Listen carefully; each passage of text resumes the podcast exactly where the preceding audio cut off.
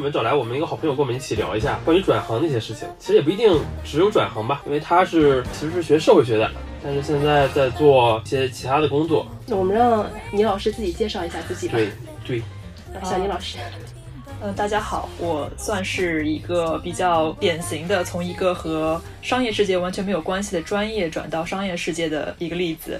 呃，我本科是读社会学，硕士念的是性别研究，嗯都是比较左派的专业。但是现在呢，我在一个呃比较代表性的呃商业的行业，就是我是现在在做咨询，哎，这不能说吗？具体公司、具体行业。呃，可以说可以说大概的公司类型跟行业，可以说四大，四大。四大的嘛，四大的咨询嘛，大家也就知道了。嗯，对，大概是什么类型的。对对对。然后还要补充，小宁老师是 LSE 学性别研究的。那个王孝哲是王孝哲是他本科是 LSE 的，然后哦，硕就是人士在剑家是正经，，人家是正经 LSE 的。是人家读对政治哲学呢。那那你本科是哪里的呀？我本科是上海某高校，就上财呗，可以上上海财经大学上财好学校。你都是反正经济社会学专业。但是我倒有一个问题想问问你哦，就是我这个问题是刚才说的时候突然想到的。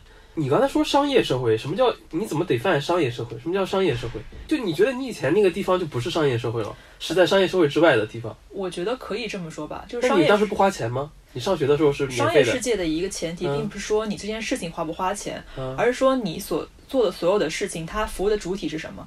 就比如说，我认为我现在在做咨询，嗯我很明显我服务的对象其实是企业，嗯我需要为这个企业负责。但是，比如说我的本科专业，你也可以认为说，你的本科专业实际上它可以慢慢的发展为像商业世界。比如说，你去做社会学，你去做市场调研，你在市场调研公司。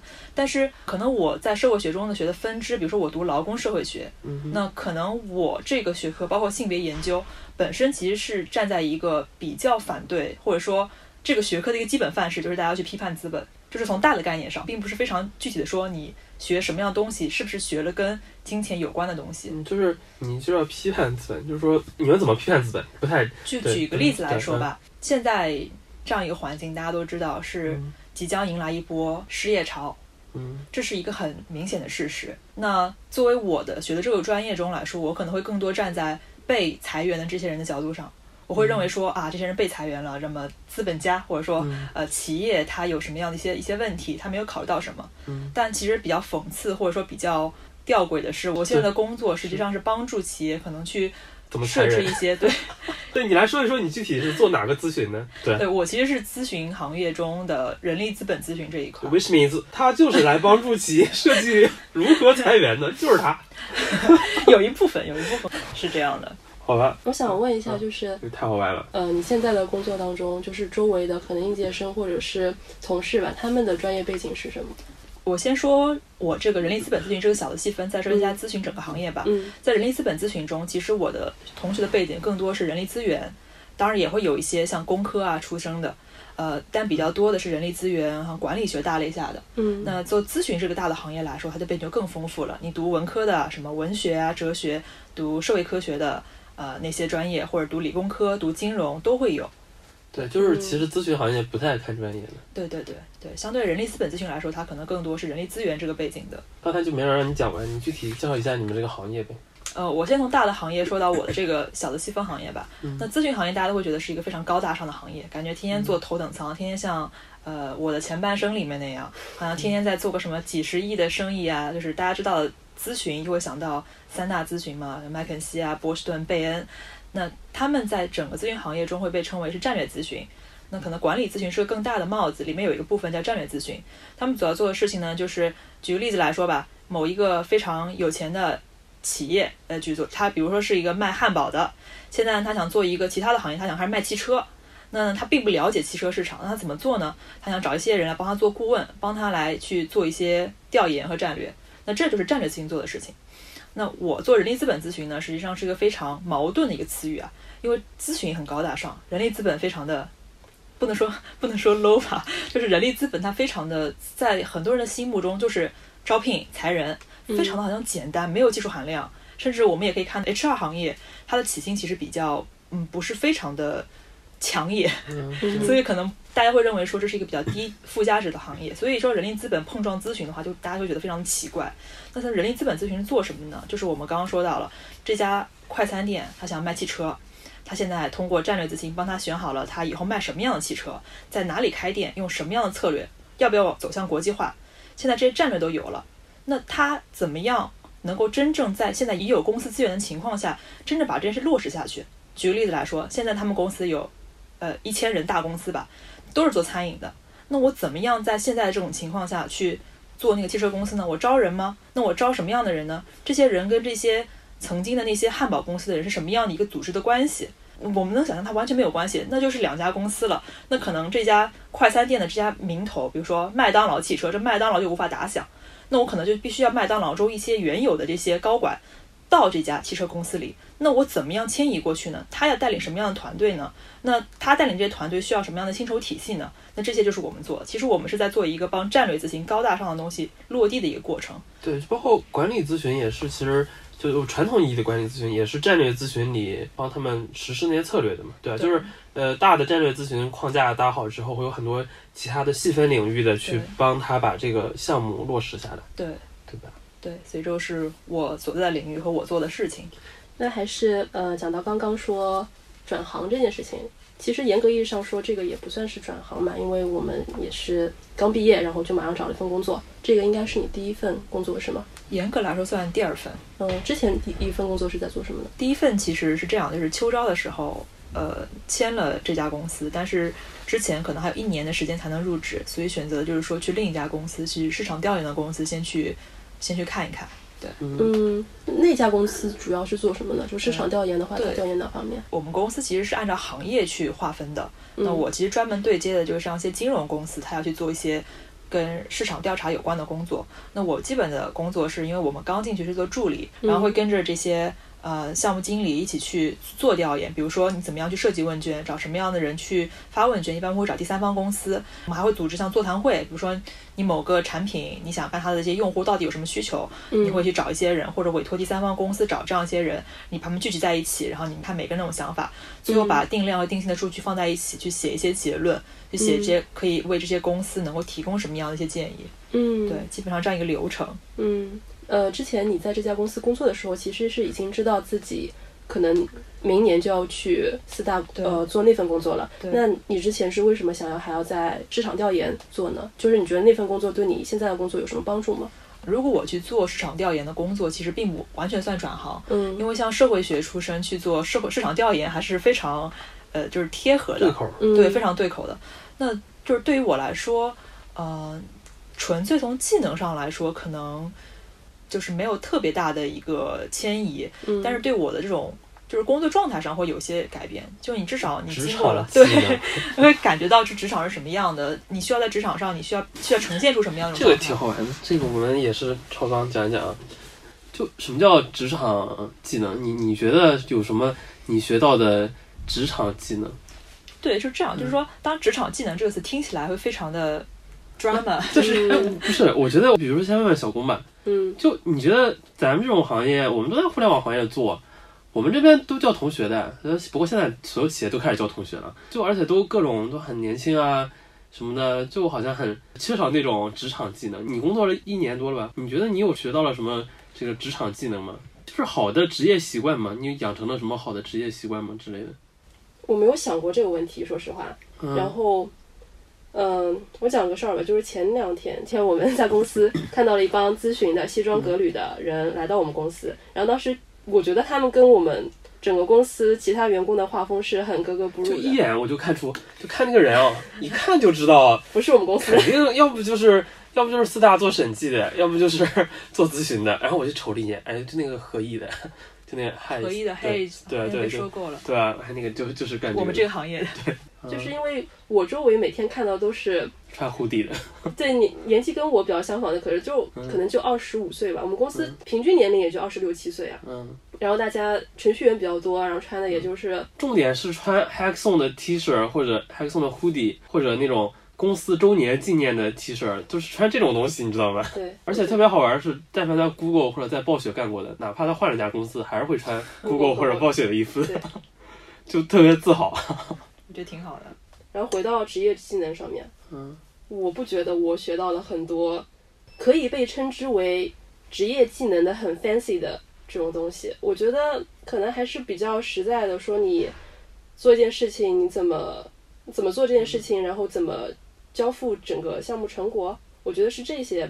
我们更具体化一点这个问题啊，就经常有一个知名的问题嘛，你有哪些什么常见的学生思维，对吧？对我其实非常有个非常强烈的这种感受，就是说，作为一个学生的时候，其实很多时候是一个比较被动的生活状态。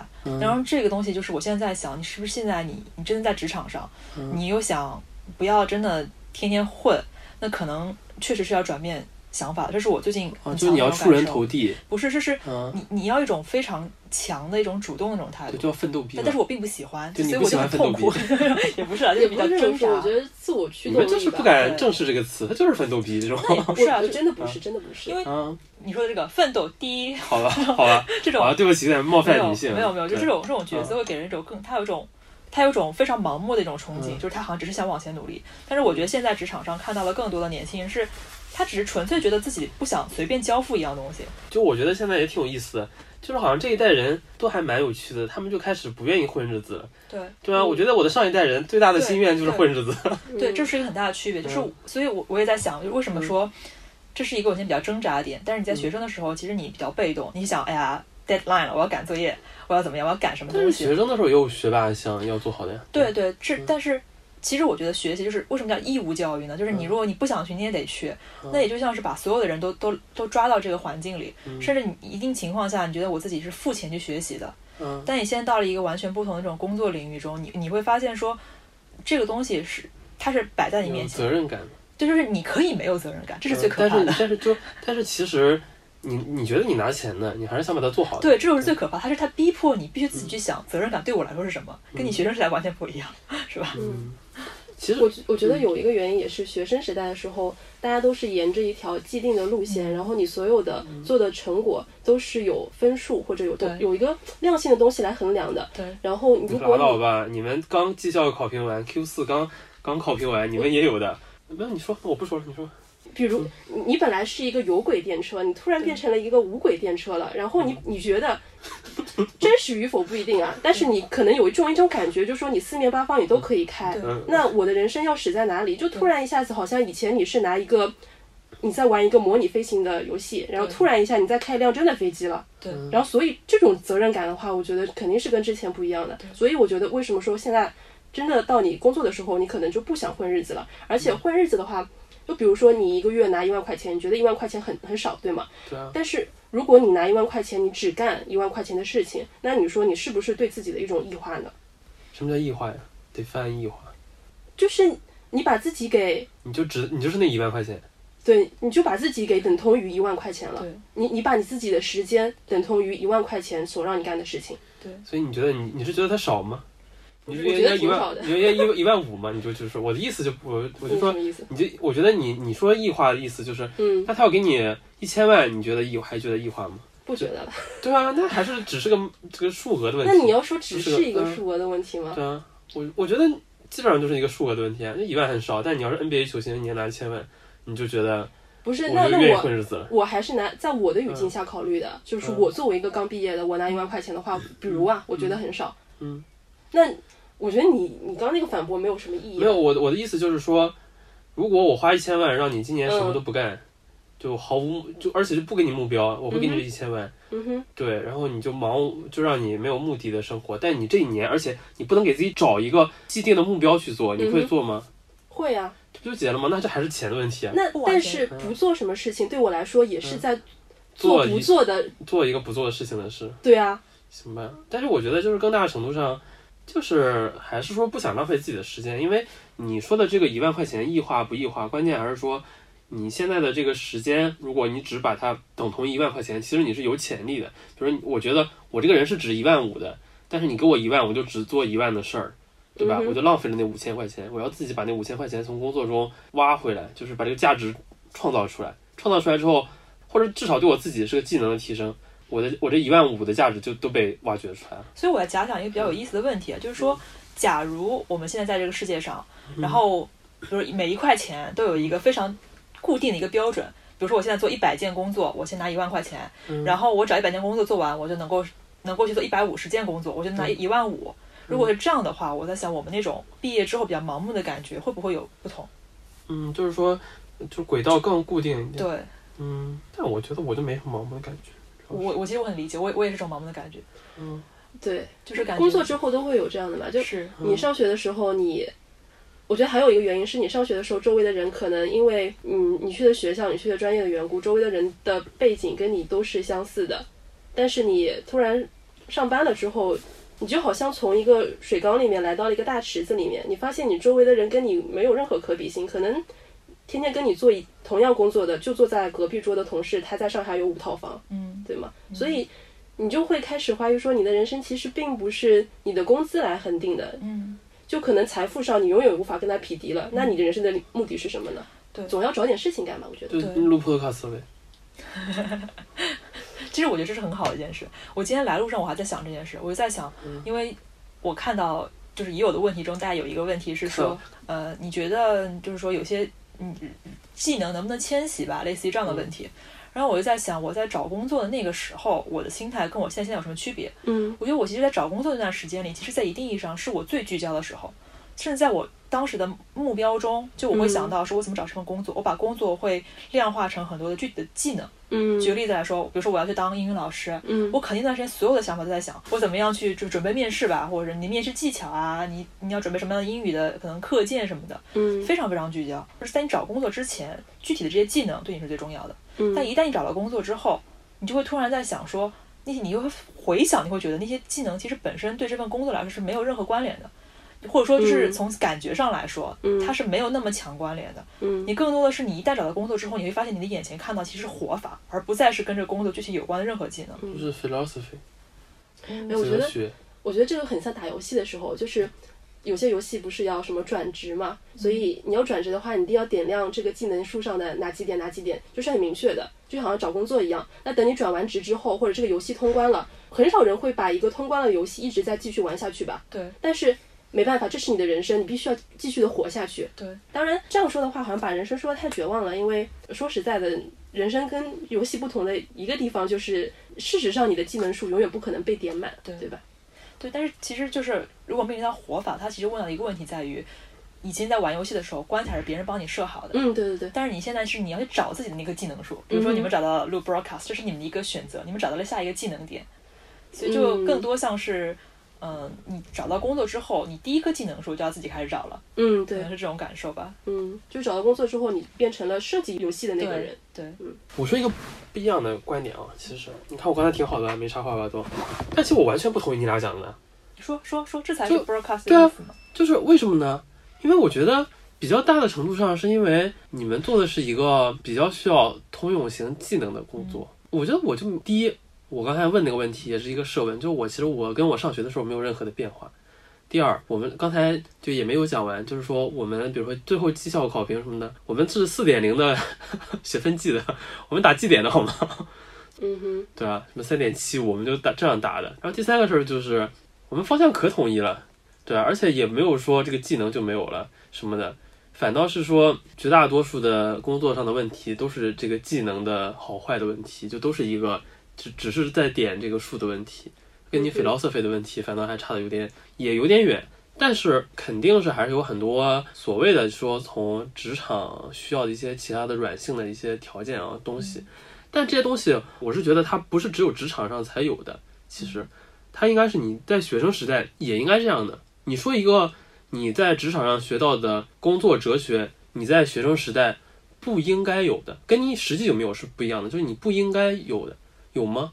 但是应不应该这个问题不重要，因为讨论的是感受问题。嗯，对啊，但是我就觉得是，那可能只是因为我作为一个学生我不够好呗。没有，我觉得是非常有意思一点。你刚刚说的两点，其实就是在职业发展的道路上，嗯一般来说，你再往上到中层，嗯一定会有两条路，嗯一条叫管理序列，一条叫专业序列，是一定有这样的。那我感觉更多像你讨论的问题，就像是就是你如果再往上升，你会是你会往一个专业序列对，关键就是说我挺不喜欢这种这种东西的，因为它在异化出一个叫技能型人才的这种没有，我感觉没有这种人才，只有没有成为管理者的，不是这样的，是是这样的。嗯所有为什么会有专业序列、管理序列它的出现，嗯就是对于专业型企业。举个例子来说，呃，汽车呃工程师，对嗯哼，但是你在比如说你在咨询行业，你不需要专业序列、管理序列，基本上嗯大多数这个序列就是针对于所谓的专业序列来说。嗯，那你有没有想过说，为什么企业一定要设置这个东西？因为很多很多工程师这辈子变不成那个了，他本事不够，仅此而已。但但换句话说，假如他一直是高工这个状态，那有什么问题呢？你觉得对于企业或者说对于职场来说，为什么要搞出这种东西？我觉得你的意思是说，你觉得这个是呃某些。首先，你也承认这肯定不是什么人力咨询公司发明的，对吧？可能是某些企业发明的，这是某些企业很聪明的管理者他们延续下来的一个制度建设。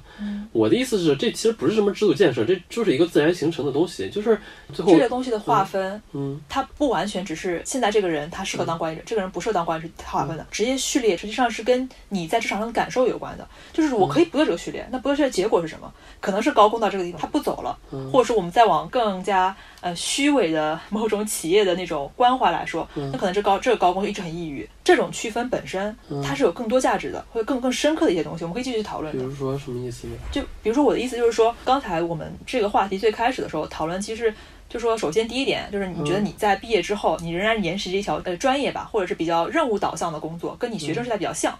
那我我们两个可能就是毕业之后就做了一个更加通用技能的我不觉得，我不觉得，其实没有这种事儿的。没有什么事儿。没有通用技能和什么专业导向这种事儿，我不觉得就有一个东西叫工程师，你懂吗？只是大多数人都不知道怎么当一个工程师。这样说的话，你觉得 HR 它算是某种类型上的工程师吗？你觉得财政嗯行政算是吗？其实我有点理解你的意思什么。你算的呀，但是你看，就大家不会像要求一个工程师那样去要求一个。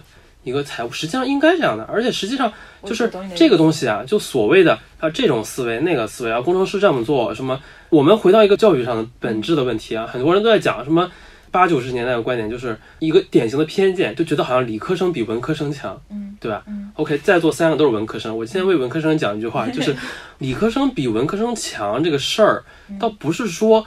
理科的那些东西比文科的东西更重要，而是就这些文科生他他在中国的那个不好的文理分科的教育体系下，没有受到他本应该受到的数理的逻辑思维的等等的这些教育，而这些东西是。Everyone 都应该有的。你作为一个现代社会的每一个人，艺术家也应该有的。就是我在想，我们刚刚讨论，包括我们的分歧，是因为你认为有一个目标这种感受，或者有目标这种呃习惯，应该是在学生时代都有的。所以你会反推说，如果你毕业之后你感到很迷茫，你没有这种自己能够形成目标的这种稳定感，但是你学生时代本身就是缺少这些。甚至不是学生时代了，就学生时代很具体啊，就你整个成长经历当中，你就少了一个。我应该这样这样做，我一个事儿，我应该拆解任务，就是怎么怎么解决问题。你要知道，很多人不爱玩解密游戏的，因为解密他不觉得解密游戏是个游戏，他觉得解密游戏太难了，觉得解密游戏是个费劲的事儿。但是实际上，绝大多数工作，甚至你真的是一个扫地的，就是保洁人员，也应该把它当做一个解密游戏来做。甚至说，保洁人员里最棒的人。他也是把它当做，就其实日本，我们讲日本人讲什么匠人精神啊？匠人精神这个词儿当然很傻，但是很大程度上，所谓的这匠人精神就是它融合了很多正确的思维。这个我不说某种思维，只是说正确的思维。这些正确思维包括我怎么拆解任务，这个任务我怎么有创新性的把它做好，我应该用什么新工具啊？我时间上怎么划分？我怎么安排自己？怎么呃协调关系等等？从你整个的成长经历就应该全部的来锻炼这些东西的。但是。我说句实在话，就是中国为什么就中国人的这种感受特别深，就是说，哎，我是个理科生，我是个程序员，我好像还有一个 skill，呃，我是一个文科生，我进公大公司做了一个 HR 工作，哎，我就在做一些泛用型的技能，就是因为老式的这种苏联的教育太强调专有性的技能了，就是你是电工，哇，你就是很牛逼，因为你是个电工。所以电工可以吃美女老师，你知道我在说谁吗？不知道，刘慈欣嘛，就是对刘慈欣整天觉得世界末日的时候，电工应该可以吃美女老师。如果你建立说所有的东西都应该是个所谓的匠人精神那样，是一个正确的思维的话，那任何的工作就是真的是实际意义上的平等了。那还是先说回找工作这个，比如说你之前学的是社会学，那你后来怎么就想到去咨询行业求职呢？我觉得对于一部分读社会科学出身的学生来说，呃，很可能他们首先选社会科学这种学科，就是因为没有特别明确说自己要学哪一部分东西。哦当商科，也就是说，可能对于很多学生来说，就是没有在学生时代没有非常明确的求职的规划的人来说，一般在秋招的时候其实是很难一开始就决定自己去什么行业的，更多的是在很多行业海投。嗯，因为大多数的学生可能都是。呃，比如通过应届生啊这样一些频道，是希望能够先去投一些大公司的秋招的。嗯，所以我在进入咨询行业之前，我其实也不是很了解咨询行业。那比如说，你还投了一些哪些行业的？对，就最开始的时候，我投了互联网公司。嗯，然后哪些职位呢？你可以说。呃，其实真的还蛮搞笑的，因为其实比如说我第一份拿到的面试是，要说公司嘛，没事没事。京东的产品经理，嗯，然后我还进了中面，去了北京的京东大楼里，但是很明显我也没有过。后来想想看，很有道理，因为其实我并不是一个，我首先不是一个很互联网的人，第二我也不是一个有产品经理思维的人。京东也没什么互联网，而且你运气很好的，你前脚走了，后脚出事了。不是，你觉得你不是一个很互联网的人？嗯，你觉得？一个互联网人的形象是什么？就为什么你觉得你不符合这个形象呢？我在第一次面试之后认识了很多是去京东面参加群面的人，嗯，这些学生很多很多也去参加了像什么腾讯啊、百度的。呃，秋招就他们是非常希望进入互联网行业的人。嗯，那我其实认识了一一个人，就是他是一个我见过我觉得比较典型有互联网思维的人。嗯，那我也推荐他的公众号吧。这里打个广告。对对对。他给钱吗？他不不给钱，不给钱，不打。对，就是说，就他是一个就是什么样的？就是我觉得互联网思维的人其实是非常，在我看认识到的，就是我觉得他们是很有就是用户思维的人。比如说，我记得我在京东桌面的时候，嗯，然后那些考官就问说：“你的手机上，你平常用的，你你觉得最好的一个软件是什么？最差的软件是什么？”嗯那我觉得对于一个用户来说，他体验可能很深，他能说出很多。但我后来仔细想了想，我发现我很难回答这个问题。有两点，第一点是我不我在那个时候不是一个非常现代的人，就我不是非常喜欢用各种各样的软件或者比较软件，对，我还用过那种不能上网的黑莓之类的，然后。就是就是觉得自己好像只需要最基本的这些互联网的配置就已经够了，嗯，就更不用说像我说到第二点，就更不用说我还会像他们一样去想说，哎，这个软件的应用不好，我要怎么改进？我希望我之后成为产品经理之后怎么改进产品？不会有这种思维，都只会想说，就好像你自己买了一个电视机回来，买了一个很古旧的电视机，你只会觉得说，哎，这电视机怎么又破？然后敲敲他的脑袋，但是你不会去换电视机。所以我觉得就是说，对于一个互联网思维的人来说，他是他会很清楚去想说，我作为用户，我对这个产品想要什么，那这是我之前完全不具备的。那你觉得你想具备吗？嗯，我觉得找工作可能还是要挖掘自己欲望的一个过程。对，就是我觉得你可能说你之前对这些东西不关注，那有一个可能是其实你就不想关注它。对，我觉得其实挺有道理。所以我觉得这个牵涉到说，可能在找工作的时候，其实你是非常呃。茫然，你不会想的是你未来怎么走，你想的更多是很具体的，说我要找一份什么样的工作，我要拿什么样的面试，怎么准备这个面试，怎么准备这个行业需要的这种具体的技能。嗯，所以在那个时候是不会去想说我自己未来想要什么，就不会去想说我为什么不具备这个技能。嗯，所以就比如说我现在到了工作之后，我才会去想说，哎，为什么我在这个工作的行业中我没有一种那么极强的热情，我并没有每天说。做一份 PPT，我想做到极致。嗯，我不会，甚至不会自己在休闲的时间，我会去打开电脑，没有这样的一种冲动。嗯，所以我觉得是在找了工作之后，才会回想说，我为什么当时，比如说我我呃我没有进入互联网，当时我能力不行，嗯你会想说，我为什么没有在我学生时代去关注这个问题？对，所以我觉得确实是这样的。嗯。刚刚你讲到说，你去四大之前，其实也面了一些别的公司，比如说京东。还有一些别的吗？还有挺多的，还有呃，房地产公司我有面过。对，那我觉得像你刚刚说了，四大是咨询嘛，然后房地产，然后互联网，其实这三个跨度是非常大的。那你说你在谈准备的时候，你是每个行业都准备一下吗？还是怎么说？就是说实际上的操作的过程，就是在网上看哪些大公司在招人，然后你根据他所需要的职位做相应的准备嘛？基本上来说是按行业的招聘的时间来的。一般来说，行业招聘前年的时候是先是互联网公司，嗯，然后可能是一些嗯房地产公司吧，嗯，然后后面就金融啊、银行是比较最后的，嗯。所以从大的层面上来说，基本上当然是首先你是要去就是投什么简历，收到什么公司的。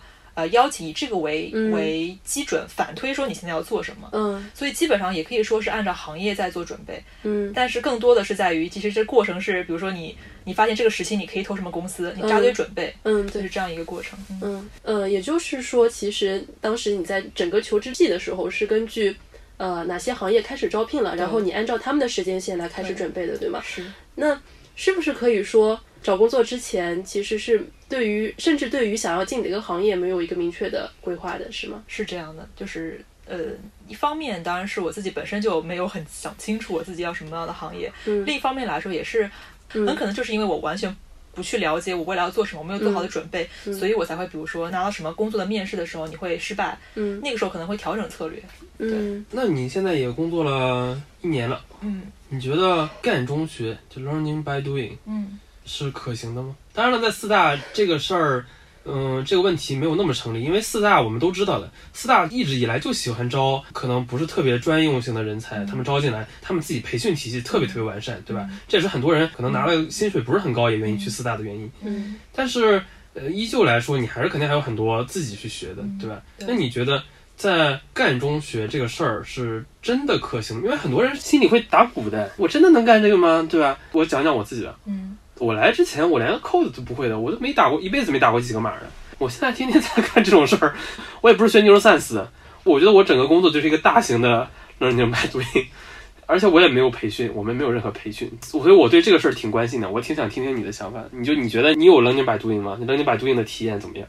嗯，就是我觉得对我来说，肯定现在是在 learning by doing 的。比如说我现在，简单点说，就是我现在接触到的东西对我来说都非常新。比如说，人家把你拉到项目是希望你直接用你的嘛，嗯直接让你做个测算啊什么的，你会觉得一直跟着他们其实是非常累的，因为很多东西你没有比如人力资源的基础啊，听起来就很累。那我现在也是在读像人力资源这方面的书啊，希望把我体系给架起来。但是我觉得 learning by doing 一定是可能的，这就是一个。呃呃，两点吧。第一点，从未来来说，我先说一下以我司的调研来说，就是未来一定不是以单一的这个呃工作为导向，一定是你要有多方面的这种 multi 的 task 或这种能力的。那在这种角度上来说，就说明了针对一个工作，你花很长时间，可能从一开始就培训这样的路径，其实也是有被替代的可能的。你是完全有可能是在你的工作的时候，你就已经具备其他的技技能，这些具备的技能可能就是半途学来的。所以我觉得还是挺有可能的。为什么医生不这样呢？当然，我是承认是说，我说的是一个大多数行业。就比如说我在招聘的时候，我在秋招的时候，我也没有去投医生的岗位。就我只是说是对于为什么我们会觉得医生不是一个可能会？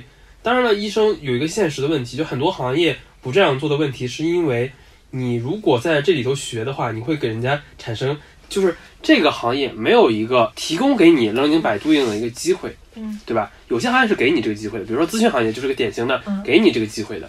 刚刚你举这个医生的例子，那除了医生之外，还有哪些职业你觉得是不能 learning by doing 的。对的？我觉得只是说能不能够 learning by doing 呢？我觉得所有的职业都可以 learning by doing。我觉得 learning by doing 这个这个定义其实不是很清晰的。你说什么东西不能 learning by doing 的，对吧？我觉得更好更好的一个例子是哪些职业是面向 all majors 的？那很显然，医生是不能面向 all majors 的。所有专业，对所有专业，你要知道，很多大企业什么 marketing 的部门，它全都是面向所有专业的。它可能会有一些 preference，可能说什么理工科的，他会更倾向一点。但是他在招聘的时候都是说所有专业都欢迎的。但你知道为什么这样吗？我觉得他们其实也不是像这样的，他们招人的时候也想招一个 marketing 天才就 OK 的，能搞定所有事儿的。他们也想招招一个市场工程师，但是为什么没有市场工程师？我觉得主要是因为现在的教育没有把 marketing 专业的人教育成一个市场工程师。他们知道 marketing 专业的人没有不是那种他们想要的市场工程师，那你招进来吧，招进来我们再重来吧，我们自己重搞，其实我觉我们重教重教育。你有没有？你是在你的这个在你的这个理想中，你是甚至说甚至人力咨询专业特别特别典型，人力咨询行业恰恰是因为人力咨询专业做的没有足够好。如果他们教育那块儿做的像医生那样做的足够好了，他们花五年的时间教育出一个人力咨询师，或者说什么企业人力体系规划师这种东西，就不会，他就不会变成 all major。那你觉得有必要吗？我觉得也不见得没有必要，因为为什么呢？因为现在就是渐渐的，美国人开始不上大学了，美国年轻人开始上那种技校，又开始上技校了。对，嗯，因为他们发现，觉得这是一个好的趋势吗我？觉得这是一个不一定是个好的趋势，但是这是一个大学应该反思的问题。为什么大家会选择不上大学呢？因为有很多工作，嗯哼，这些工作可能按照你刚刚定义是它不能算作一种职业，嗯对吗？这些工作它并不需要你有很强的前置知识，它在工作中所需要你能够达成的任务，所需要你能具备的技能，是可以在实践当中，他是他知道你是肯定能学会的。就像你刚刚说的，这些东西是可以，那你那你是说有些能，有些不，有些能够明白读音，有些不能的，嗯哼，对吧？那你那你是说这个东西呢？我觉得不是这样的，我觉得都可以的。都可以 learning by doing 吗？我觉得本身就那你还是刚你刚刚说医生不行啊，你说大部分是不行啊，我说都可以 learning by doing，但是因为有些工作，你看我刚才讲了这所有的一堆，你哎呀，好吧，我明白你的意思，但是我没表达好吧？我不明白，你不明白，好吧？来，我重新给你讲一遍哦。就是我是觉得，第一，所有的工作都是可以在干中学的，但是现实情况为什么形成了一些工作没有形成这种用中学的氛围？有而有些形成了呢？因为形成了用中学的这种氛围的，是因为他们之前的教育体系的问题，他们教育体系不够好，导致了我不得不用中学。我觉得不不是这样的我觉得不是这样的。嗯像你刚刚说的，医生是绝对不可以说 learning by doing 的吧？因为他要求的前置知识非常丰富，他必须要在最少五六年的时间里面，你必须要有这些东西，他才能上手，可能给你个尸体让你去操作，对吗但是很多工作，比如说你安妮去的咨询行业，他并不要求你在大学四年里面学会这些东西。那他不希望找一个会的吗？我作为一个企业，我不希我希望找一个不会的吗？我是我觉得是这样，无所谓，我觉得。对对，是无所谓的。但是，那我问你，你是今天是招聘者，我跟倪安妮一起去招聘了。倪安妮对于我，我什么都不知道，但你知道，可能我人很优秀，我长得一表人才，嗯哼，帅，对吧？然后倪安妮可能也长得很好了，我说你长得不好，但就倪安妮她她对于这个专业，她她是可能这个专业，她她自己做过很多研究，她很厉害了。你招谁呢？我会招你这样的，为什么呢你？瞎你瞎狗眼了，你 你就不不客观因为啊，要综合素质高的。对啊，假设我们不说一表人才，不说这种外形上的，我们只是说你综合素质比较高的话，我知道你进来之后，可能通过半年、一年的培训，你就能达到他的水平。对啊对啊，那那那我为什么不招你这样的呢？没有没有，那你你看你这个就是一个就是没有控制对照组，你是潜意识是说他综合素质比我差，那我们俩综合素质一样呢？那你这样就没有可比性。没有没有没有，这才是问题所在。你恰恰说错了。两个综合素质一样的人，有一个他多了一个职业技能，你招谁？你还是会招那个多职业技我我觉得能的人，对吧？是问题是在这样的，呃，在一个真空的环境，在理想环境中，你说是对的。任何一个企业，任何一个国家，就是更高效，是希望你专业分工。对如你从小我就学这个，而且我一直都很很努力在学，然后我很强。但是换句话说，就是说，就我，所以我刚刚想，我觉得你可以做特别的，我们在讨论乌托邦主题吗？不是啊，但是我的意思是，现在教育我是我核心想引出的事儿，嗯我也讲过了，就是现在的教育体系是有问题的。这个问题呢，现象是从呃，有些现在美国的人越来越不去上大学了，比如说因为现在码农很挣钱，所以他们去上那种那种 code code boost camp，就那种代码训练营，我可能四个月我就可以当一个码农了，对吧？然后他不去上那种通识教育的大学了，嗯哼，这是现实的现象啊。原因就是因为刚才讲的呀，其实我是这么想的，就比举个例子来说，比如说一个人，他非常的想要，包括他觉得代码很挣钱，他想学代码，所以他可以选择一个蓝翔代码学校和可以选择加州理工代码系的时候，嗯，他会选择什么？就他还是会他会选择那个，选择。我知道，我们都觉得应该选加州理工。嗯现在的问题就是他真的会去选择代码学校？Why？这还是通识教育的问题吗？我当然觉得通识教育好了。我自己，我可一直以来就是一个坚定的感觉特别明显的一个人，他只要是个好学校的，他真的很大程度上比他是一个差学校的人的做事儿方式上要高明许多。哪怕他可能专业技能上，因为时间的关系，他没有另一个人强。嗯对吧？但是不是说我有一个答案了，我先告诉大家一个答案，我只是有一个问题，这个问题就是，嗯真的很多人，第一是越来越在 diss 通识教育，第二是越来越多的人真的开始不选择通识教育了。最典型的一个例子就是 Coursera。很多人开始在 Coursera 上上大学了，不光是码农行业哦，因为 Coursera 上可以给您一个认证的嘛。嗯。哼，我现在医生还是很难一点的，但是有一些很多的什么机械啊什么的，就这种相关的嘛，都在我不愿意上大学了，我花便宜的多的钱，甚甚至有那种一个体系的课程，一个 master，比如说我学个数据分析，我花一万多美美金，我在那上面上一个数据分析的课，我不去上那个大学了，嗯，对啊，那你觉得呢？为什么会有这种现象呢？因为现在的大学教育，所谓的通识教育做的不好，能去斯坦福的人还是会去斯坦福的。嗯会选择去这种课的人，大多数是去不了斯坦福的。但是其实这些人不聪明吗？这些人很聪明，他可能是因为我受的教育不够好之类的，对吧？就又牵扯到那个我们看的那个屏幕那个，嗯对对对，就很多人他受的教育不够好，那么他就是积累不够。我们知道上个好大学需要很多标准化的考试，要有很多积累，他积累不行嘛。嗯哼但是他真的可以做好他将来想做的那个事儿呢。我嗯我觉得就是说这个问题就是变成了，就是说他可以选择，比如说嗯在网上就学一门特殊的课程，甚至这课程是一一整门课程，嗯，那这门课程的关系跟大学教育应该是什么？我觉得是这个问题，因为我觉得可能在你的你刚刚的论述里给我的感觉是，这个课程可以完全取代大学教育，或者对于对，或者说我们说对于所有考不上 top 学校的人来说，他可以成为 top 学校那些教育为什么在嗯斯坦福的教育为什么在南大就不能复制呢？为什么南大就不行呢？我的我就是觉得我有一种强烈的这种感觉啊。我觉得，比如中国的大学嘛，剩下清华、北大和上财，还有上上外，剩下所有学校都砍掉就好了。就剩下的学校都根本没法提供一个有价值的同时教育。其实我不，当然不是这么想的，还是会加很多学校，比如说复旦，比如说啊等等等。当然没有南大了，南大就砍掉好了，让它死了好了。就可能说，你除了 top 的一流的学校之外，对，剩下的学校你觉得是没有存在的必要的。他所提供的还不如一个技校来的好。其实我我觉得是这样，我就回到我们最开始讨论的那个问题。嗯，那些人去主动选择这些课程，他们有这个途径去学习这个，我觉得是很好一件事情。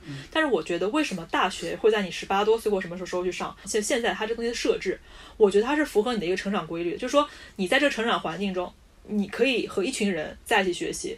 或者一群人在一个接受同伴效应吗？对，就我觉得它是一个很综合的东西。当然，它有教育，它有其他的东西。就是同同伴效应嘛，这个可以说的很多了嘛，对吧？就是会有一个同同群效应嘛。照这样说的话，那我同意你的观点。我觉得那种二流学校、三流学校确实没有存在的必要，因为那我想问你一个，嗯，因为他在那种地方，他所提供的同伴效应反而是不好的。但是问题是这样，就是你在读大学、你在填专业之前，你在多少程度上你是非常坚定说，我就是要学这个东西。更多的是你通用教育实际上是给你更多的选择。对，当然你也可以想象说，在在一个完全没有文化资本的环境里，我今天看这门课，明天看这门课也是可以的。那我觉得也是 OK。但是你肯定你进入到一个什么东西，你会有一个统一的标准。你可以说我看完课程我就拿这个资质，和我看完课程通过考试拿这个资质是不一样的。如果在你假设的这样的一个环境里面，其实它合理，但是它关键在于它有更多需要配套的体系。就我在，我就是在想，我们在讨论的是一个，呃，就是说，呃，当然理想环境中的问题，我们把它讨论成可能可以反射到现实。但是我只是觉得，美国那种环境中，首先我觉得我们要讨论的就是，他去选择是哪些课程能够做成那种所谓的函授式吧，是有点函授式的这种课程吗？那你说，刚刚我跟你说，就是说，计算机它本身是特殊的，计算机这个行业在现实生活中它也可以做成函授课程。你觉得社会学不可以吗？你在美国那个环境下，你也完全可以做成函授课程。你完全可以。你觉得那为什么还要到大学里去呢？就因为你到大学里，我我已经说，第一，除了那些，就是我知道你说的有很多环境综合的同伴效应什么的。那我说它内知识内容本身上可以吗？你觉得？我觉得知识内容上当然是可以的，但是我从来没有认为大学就是一个。我知道，我知道。对对，我也这么觉得。那你这样说的话，你有没有想过，如果社会学可以做成一门函授课程的话，有人会去选择社会学吗？我觉得如果在这种情况下的话，我觉得没有人会去选社会学。没有，我觉得会有，但是其实情况就会好很多。我们不得不承认一个事儿，就是现在就是我们说社会学啊，就是所有的就是人文社科这种，尤其是啊说的难听一点嘛，就有些人整天骂嘛那种那种那种二次类的东西。为什么说那么多人是毕业了也没有找不到工作，怎么怎么着，对吧？他就是因为你不让他去选，他自己去决定自己招多少人，其实他就是一个。供大于求的一个状态嘛，对吧？学生太多了，但是如果你你把它做成一个那种课程，让真正的，比如说你有些朋友可能就在做，还在做这个工作，他这辈子他就想好了要做了，那他就会去学嘛。那这样子的话，就是这个供需不就平衡了？你给他一个市场机制，不就更平衡了？现在都不太市场机制，现在当然 PhD 就蛮市场机制的，因为 PhD 就不会，就比如说性别研究就不会招那么多的 PhD，不会像招一个 CS 或者化工的什么 chemistry 的大实验室要招几十个人，可能就招两个人或者一个人。从现有的这个机制上来说，那是这样的。你是说，你很难想象现有的机制完全按照工序来。比如说，大家都不选社会学，我就没有这个社会学。但是，我觉得这东西恰恰反映了你刚刚的一个问题，就是说，现在比如美国有这样一种函授课程，有些学生他也并没有那么那么喜欢社会学，但是他并没有因此放弃了自己现有大学教育去选择一个计算机的函授课程。就算他知道社会学不一定好找工作，他没有这么去做。就是说，我觉得美国还真不一定有这个事儿，就包括本科生啊。很大程度上还真的还就是市场机制，这个是中国的问题。那换句话说，你就觉得说中国才有大学招二，比如说北大在山东招三十个人，一定要有五个社会学的，这是中国的问题。不是，我觉得你这是非常经济学的思维啊，就是我觉得你的思维，我是当然是觉得经济学思维，对，就是说，比如说现在这个就是很很供需的那种想法嘛，对吧？对啊，又觉得说现在计算机很火，它它它的不是很火，就是它社会就是需要这么多人很火，就是因为它的需求高，嗯，但它的供给可能是不够的，嗯，对吧？对。但是我觉得这很可怕哎！你看这些人，他们现在觉得计算机好，就学计算机，然后好多人一百万个人学计算机，后来没有这么计算机的岗位，但他们只会计算机，怎么办呢？剩下了一年的时间，难道一边刷信用卡一边在学新一门新的一门课吗？其实我当时在美国上学的时候，我有个学计算机的舍友，整天逼逼这个事儿，很烦的。他就说。你看现在来这么多留学生，这过两年需求会下降的，你们都找不着工作要回家的。结果他毕业了，还是只有他找，只有他这么一个学计算机找工作。我们这些所有没有学计算机的都回家了。对啊，我觉得这倒也不会这样的。不，但是会这样的一个原因，是因为你的假设前提不在于他，如果他剩下的所有的你说的那个，它有一个它有一个持续性的，这就是一个市场时间性的问题了。对，我知道是时间性的问题，但是时间性的问题对于一个社会命题来说是对的，但对于个人来说，他是被牺牲的。其实讲到咨询行业的话，我有一个一直以来的疑问，呃，希望你来帮我解答一下，就是你们工作到两三点到底在干嘛呢？就是我朋友圈经常有人两三点发一个下班了什么，也是你们干咨询？对对，我特别想知道你在干嘛呀？对你如果今天三点，那明天几点起床呀？呃，如果在项目上的话，可能七点七八点钟起来了。然后呢？然后去客户公司，跟客户聊事儿。嗯，相对来讲，你觉得是更累还是更轻松？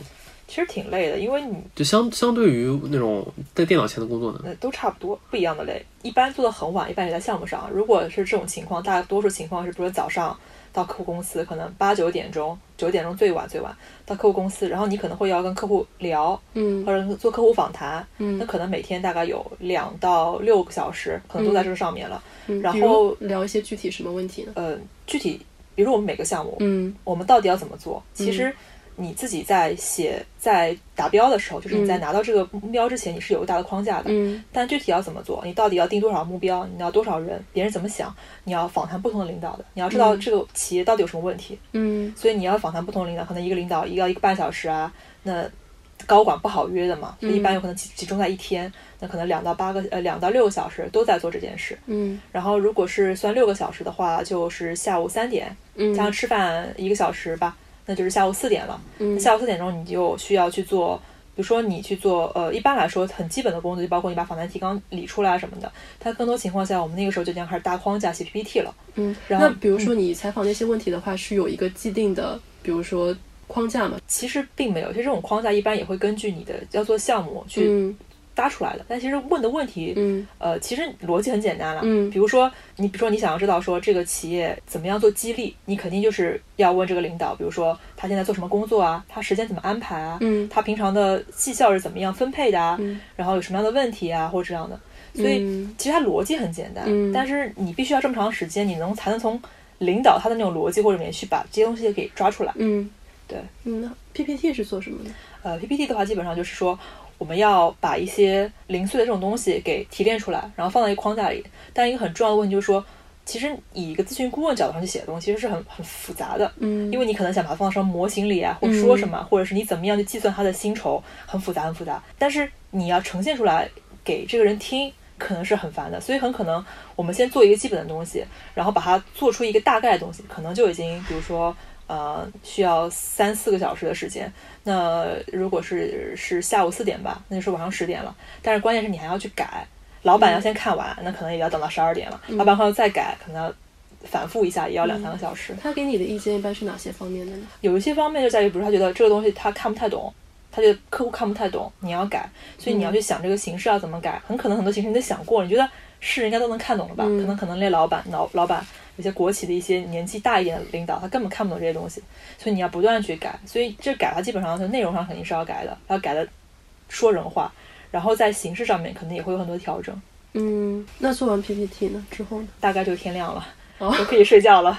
那其实很大程度上，时间拖到晚上两三点钟，就是因为跟那个设计师有点像，就是对，狗逼老板非要你改呗。对对，但是没办法，肯定是要这样的。那你觉得他的意见对你来说，你你认同吗？具体到什么格式或什么的，嗯，那觉得会觉得就是只是观点不一样。有些人喜欢字多的，有些人字少的。但是从整体上来说，你确实最后呈现出来的确实会比第一版要好很多。嗯，至少我觉得我作为一个听众会觉得说，哎，逻辑更清楚了。嗯，对，嗯，可能我就所以，我进不了咨询公司吧。我能接受说一个人一个周工作一百个小时这种事儿，对吧？但是。我是其实不太能接受一个人他工作到晚上三点这种事儿，就工作一百小时是这样的，工作一百小时，一百除以七是多少？十二十三对吧？十二吧，就十二吧，好吧。嗯那我比如早从早上早上八八点点到晚上八点这种，我觉得是还是 OK 的，蛮健康的。嗯其实对啊，然后中间可能有一个小时，那我休息嘛，那我到晚上九点对吧？嗯那那这种是可持续的一个，我可以一辈子都这样子，虽然也很累了，确实。但是我听你讲这个，我就觉得这太不可持续了。那你会第二天会休息吗？也不会的，其实对吧？但这个取决于嗯这个忙度也不是一直这么忙，你在我知道项目上那段时间会对对，就会就会突然有那么三天，你就会、你就会那个，但你会 burn out 的呀。其实你会 burn out 吗？就断线熔断，你脑子就会啊下档了，就会会有时候就是已经很机械地在改了，但是嗯如果要的话，你就只能改出来，但也会很情绪很爆炸，但是既只能就这种这种，你觉得就在企业管理上，你觉得这 OK 吗？我就是最关键的一个点，你要让人睡觉的，这是这才是我觉得企业文化最关键的一个点。你要让人睡觉的，你可以让他工作时间长，但你要让他睡觉，你不能不让他睡觉。我觉得嗯，他不是每天都是这样的。我知道，我知道，但是你还是要让人睡觉的。那我不觉得是这样的。所以我就觉得小工就是个黑心老板。同样的两个小时，就比如他他改到三点，客户早上凌晨四点起来看吗？你以为人家都是 Elon Musk 早上四点钟起来看报告？不会的吧？那你问一下小尼的话，你是嗯宁愿改到晚上三点呢，还是第二天早上五点起床继续改呢？对，就是我觉得这没有什么区别嘛，因为你关键是很多时候你还是要把东西再给再给，比如说你的上级，他再帮你把关，他也需要时间。嗯，如果你顶在早上，可能就来不及。但我觉得就很 sick。这个取决于你自己的老板他有没有和客户议价能力。他如果可以跟客户议价，那就是呃 OK 的。对，其实有很多行业就不让睡觉都是这样的，就是都是包括设计，包括我觉得做广告的什么的，动不动就是改，就是其实最关键就是改，大家做都能在工作时间内做完。问题是，我觉得设计行业的话，可能就真的是个人审美的不同。但是像刚刚小宁说的话，他是认同他领导给他的修改意见的，并且他认同最后呈现出来的成品确实是比第一版是好的。说这个问有问题，但是我觉得这也是个性格有关。像我有另外一个跟我差不多，比我早一年进去，但他是一个这个专业一直是读这个专业，然后他的思维比较活跃，他也一直能够，就是他在我这个级别就已经显示出了比我不。下一个级别的人的那种呃素养吧，我觉得是他的反思能力什么的，所以他也会认为说很多改格式是不合理的。就当他说那天晚上让他去改格式，他就拒绝了。嗯哼，但是我我是觉得，因为对我来说，我最主要点是我在建立这个行业的一个我内心的基准，因为我完全没有基准，我完全不知道，比如说你这个行业做到什么程度，嗯所以我现在都是全盘接受，基本上。嗯嗯而且我当然理解你们，就是更大程度上是做乙方的嘛，嗯对吧？那不得已需要听一些这种甲方的话，那可能要赶一些时间。嗯，但是我觉得让一个人加班到晚上三点，你哪怕什么项目，你 IPO 当然也有 IPO 就就都是这样的，IPO 绝对都晚上三点的。嗯但我就觉得，这关键还是你做老板的那个人，他的安排能力不行，嗯，刚刚你就根本没有定好一个好的 timeline，你的 OKR 就你的你的 timeline，你的但是我觉得这个也是，有问题，对啊。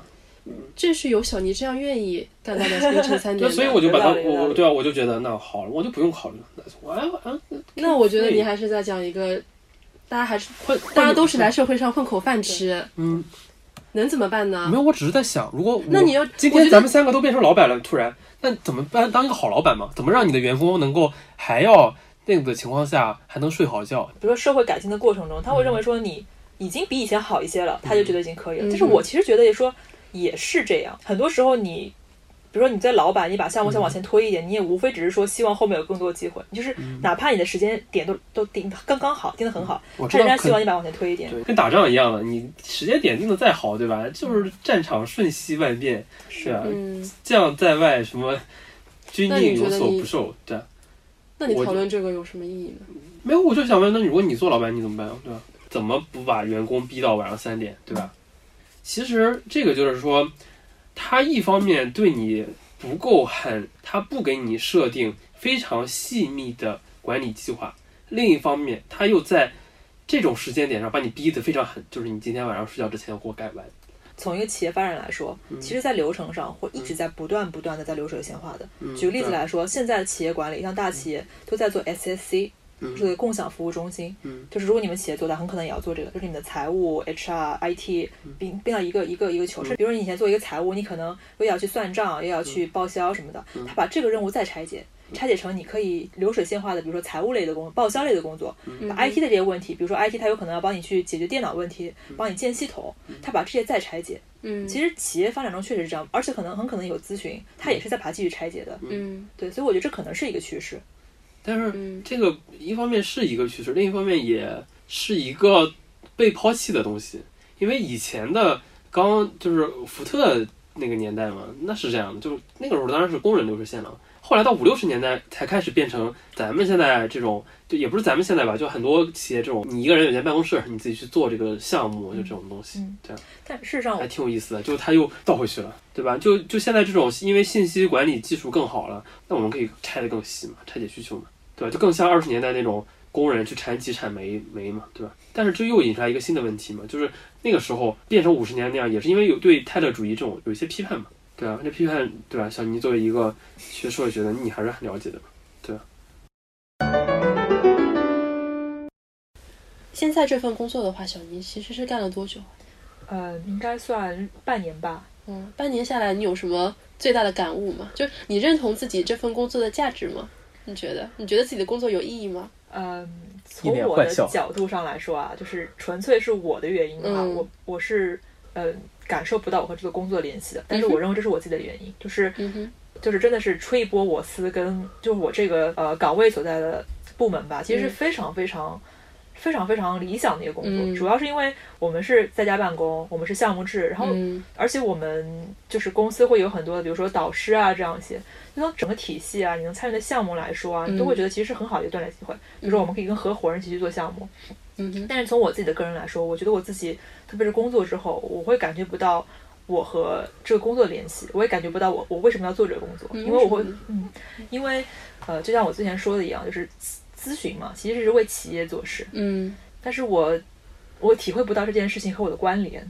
嗯哼，就是这种感受怎么说呢？就是比如说我我在工作，我只是觉得它是一份工作，然后可能是我现在这种状态，我会觉得我回家之后好像也没有什么事情做，而且甚至你的很多休息时间会不断被你的工作打打乱，嗯，然后在工作中你会觉得好像自己也没有做的那么的突出，嗯。甚至我觉得我在工作中，我像我现在我是一个完全在搭我体系的过程嘛，我在从头开始学，嗯。我会觉得我自己没有办法，就体现出我的很多呃特色或者比如说我我自己很感兴趣的话题啊，嗯社会性的话题啊，是不可能在我的工作场域去说的。嗯，然后再加上我现在希望能够在我的职场中做得好一些，所以使得我现在可能更多时间是要往这个方向去走。嗯但是我觉得这件事情不会带给我很多快乐，所以我会考虑说我之后会去。呃，可能继续去回到学术圈吧。嗯你觉得让你做研究，你你觉得会你更喜欢吗？对我，我能强烈的感觉到我会更加喜欢。嗯，那其实是很好的。对所以你觉得在工作当中体现你个人特色的东西，对你来说是一件比较重要的事情吗？对我相信，对于所有在职场中的人来说都很重要。就是哪怕你，你说的个人特色是什么呀？就是我觉得是一种个人价值感吧。嗯，就是你觉得你做这份工作，你你觉得有点有点价值，有点意思，并不一定是很高层面的价值，很可能就是说你被认可，这也是一种价值。哦有可能是因为我现在做的不够突出，不像我，菜，对，就是很普通。你是觉得就缺失个人成就感吗？对，也是。然后再加上我自己不知道是因为不知道这因果是怎么回事，是因为嗯我没有做的足够好，我我否定我自己，还是我真的不够喜欢？但是我自己先得出结论就是说，我分析完我所有做的不够好可以继续努力的原因，我会仍然得出的结论是，我觉得从根本上我不想为这份工作花那么多精力，我我不够那么的喜欢它那。你想的太透彻了。那你我觉得你就真的要换工作就好了。因为因为因为你刚前半段说的那个那个问题，我跟你想的是一样的，就是我现在不太就是很有些痛苦的或或时候，我给小工经常讲的，只是因为我菜，没有别的。我要是没有那么菜了，我变成那些牛人呢，那我就不觉得我这个工作不好了，那我觉得我这个工作还是很好的，只是因为我太菜了。但你已经想到这个层面了，我觉得真的可以考虑，就还是做学术比较好。关于刚刚讲的那个个人特色，我觉得我想举一下我自己的例子，比如说我现在在写，就写课嘛我们。现在就是这种那个戒毒圈的那种分享会嘛。对，大家好，我来讲一讲我的亲身经历。我是从去年开始酗酒的，不是，就是在我的工作当中，我觉得让我比较开心的部分是我可以写一些我个人的经历或者感受进去。比如说在讲解某个知识点的时候，我会说我在伦敦读书的时候，嗯。通过我的亲身经历的一个故事传递这个知识点，我会觉得我个人的经历是有意义的，就是在这份在这份工作当中是传达出来，会影响到别人的。就说我个人在这份工作当中是怎么说，就是和他有联系，对我能感觉到有联系，我觉得对对我来说还蛮重要的。我比如说之前写一个旅游的一节课，我写了一个呃去 Vienna，嗯，那其实 Vienna 并不重要，你甚至把你没去过吧？我没去过，但这不重要。改成纽约，改成波士顿，完全不影响。但是我就觉得我把它放进去了，这就是我自己埋的一个小彩蛋。这对对我来说是让我开心的一件事情。明白，或者说我在讲某个语法点的时候，我跟别人讲的不一样，而且我并且觉得我讲解的方式比别人都好，我会觉得我做出了一个改变。别人如果如果不是我的话，可能他们听到的就是另外一种不那么好的演呃演绎的方式。我我一直以来也觉得你你小工其实经常会跟我抱怨他的工作的一些没有那个的，因为小工刚才也说了，那就我们就说说小工就是做英语老师的嘛，那很多人就会他写课的嘛，制作课程嘛，很多人会觉得，呃，这个工作好像对于一个就现在谁不会英语嘛，就经常会有人这么讲的。而但是我的工作我不具体说了，但我的工作好像有些人听了还觉得哦还蛮酷炫的，你现在做的还挺 tech 的。但实际上我现在这工作很迷茫的，就因为很多时候我是没有一个终点的，我看不到我创造的东西。小工那个工作虽然就是可能很多人在做，但是他真的在创造一些东西嘛。然后你能在工作里埋彩蛋是个很重要的事儿了，这是一个巨大的褒奖。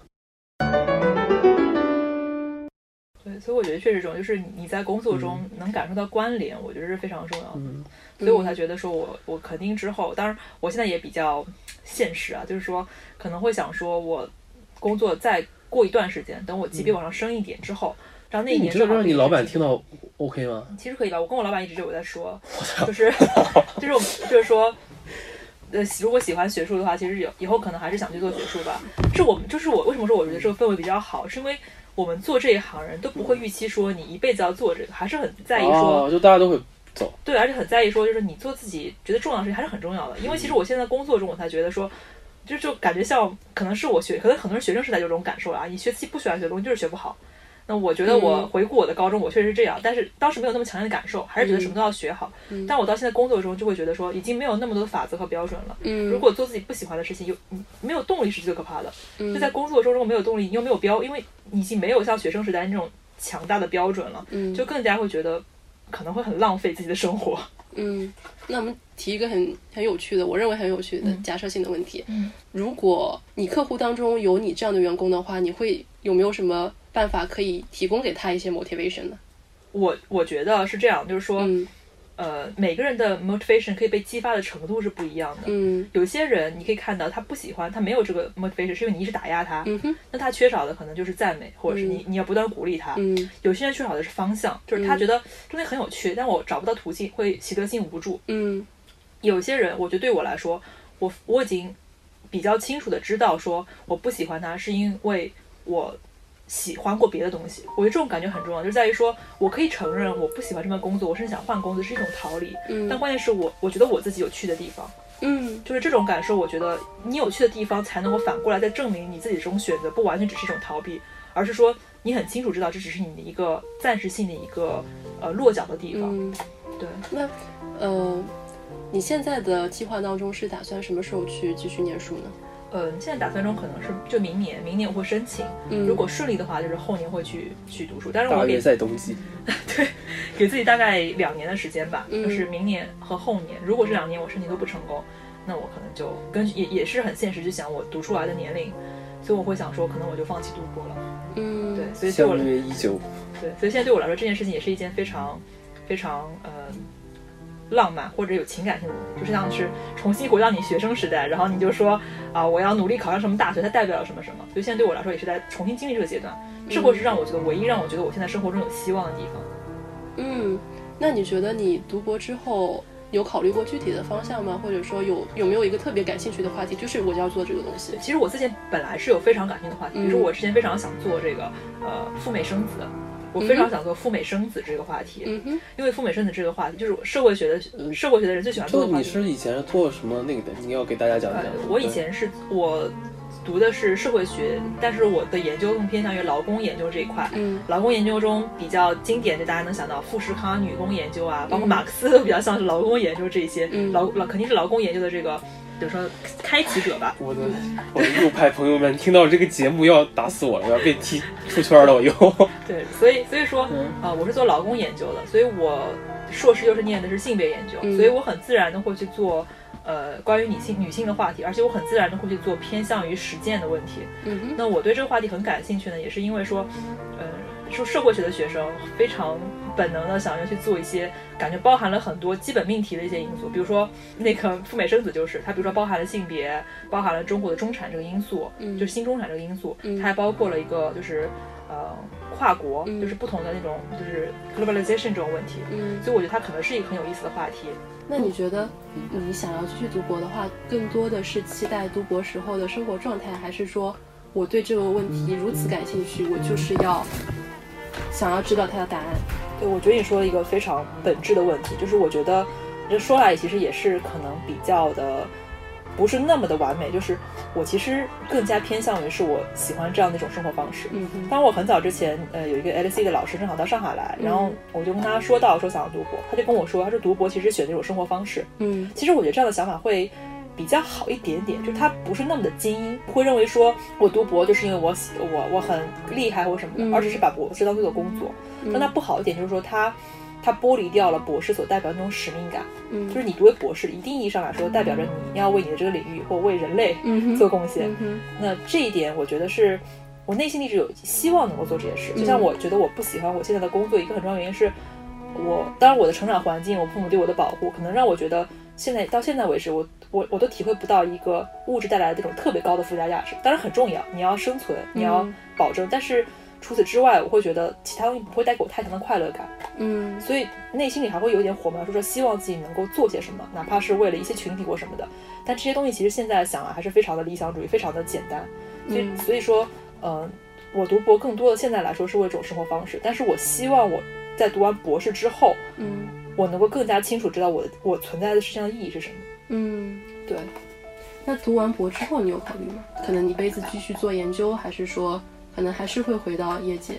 嗯、最理想状态是当然是继续去找教职，嗯但是以防万一找不到教职，很可能还是回业界，但是、嗯或者是自己再做些什么其他的事情。嗯哼对，目前是这么这么考虑的。嗯，所以你觉得，嗯，你的工作成果，呃，这个工作不管是说真的是去职场还是读博，能够给别人带来影响，对于你来说是一件比较重要的事情。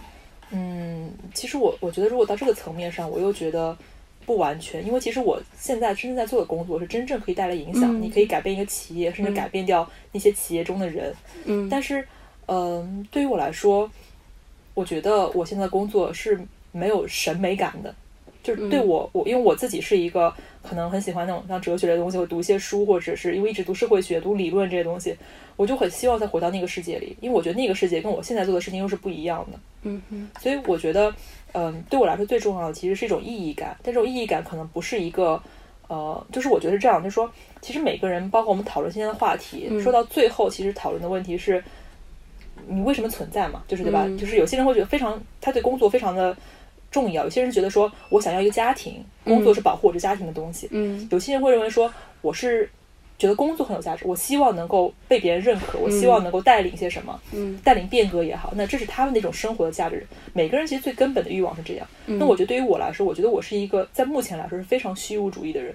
就是我觉嗯得我对这个生活是没有什么渴望的，我对这个城市好像也没有什么，就是也不是留恋吧，就是没有非常强的那种动机。嗯但我只是记得我最美好的时候，我觉得是和那些呃理论啊和那些飘在天上的东西打打交道的时候。嗯所以我希望能够回到那个世界，而且我觉得那个世界对我来说是有感召的。就比如说你在做社会学学生的时候，你去和那些比如说 NGO 的人打交道我什么的时候，你会觉得还是挺有趣的。所以你就会认为说，如果我换了一种生活方式，很可能我会有更强的意义感。对，所以说其实最后还是来说，是你是因为你的意义感的感召，你选择一份什么样的工作。嗯，还有什么要讲的吗？没有什么。我十分想见赵忠祥。来钱儿的，火车票谁给报了？我也剩一句了，呃，一句话，对，来钱的火车票谁给报了。在这里，我们祝小尼是生活顺利，家庭幸福，早生贵子。给大家拜个早年了。哎，好的。谢谢大家。中国经济 学。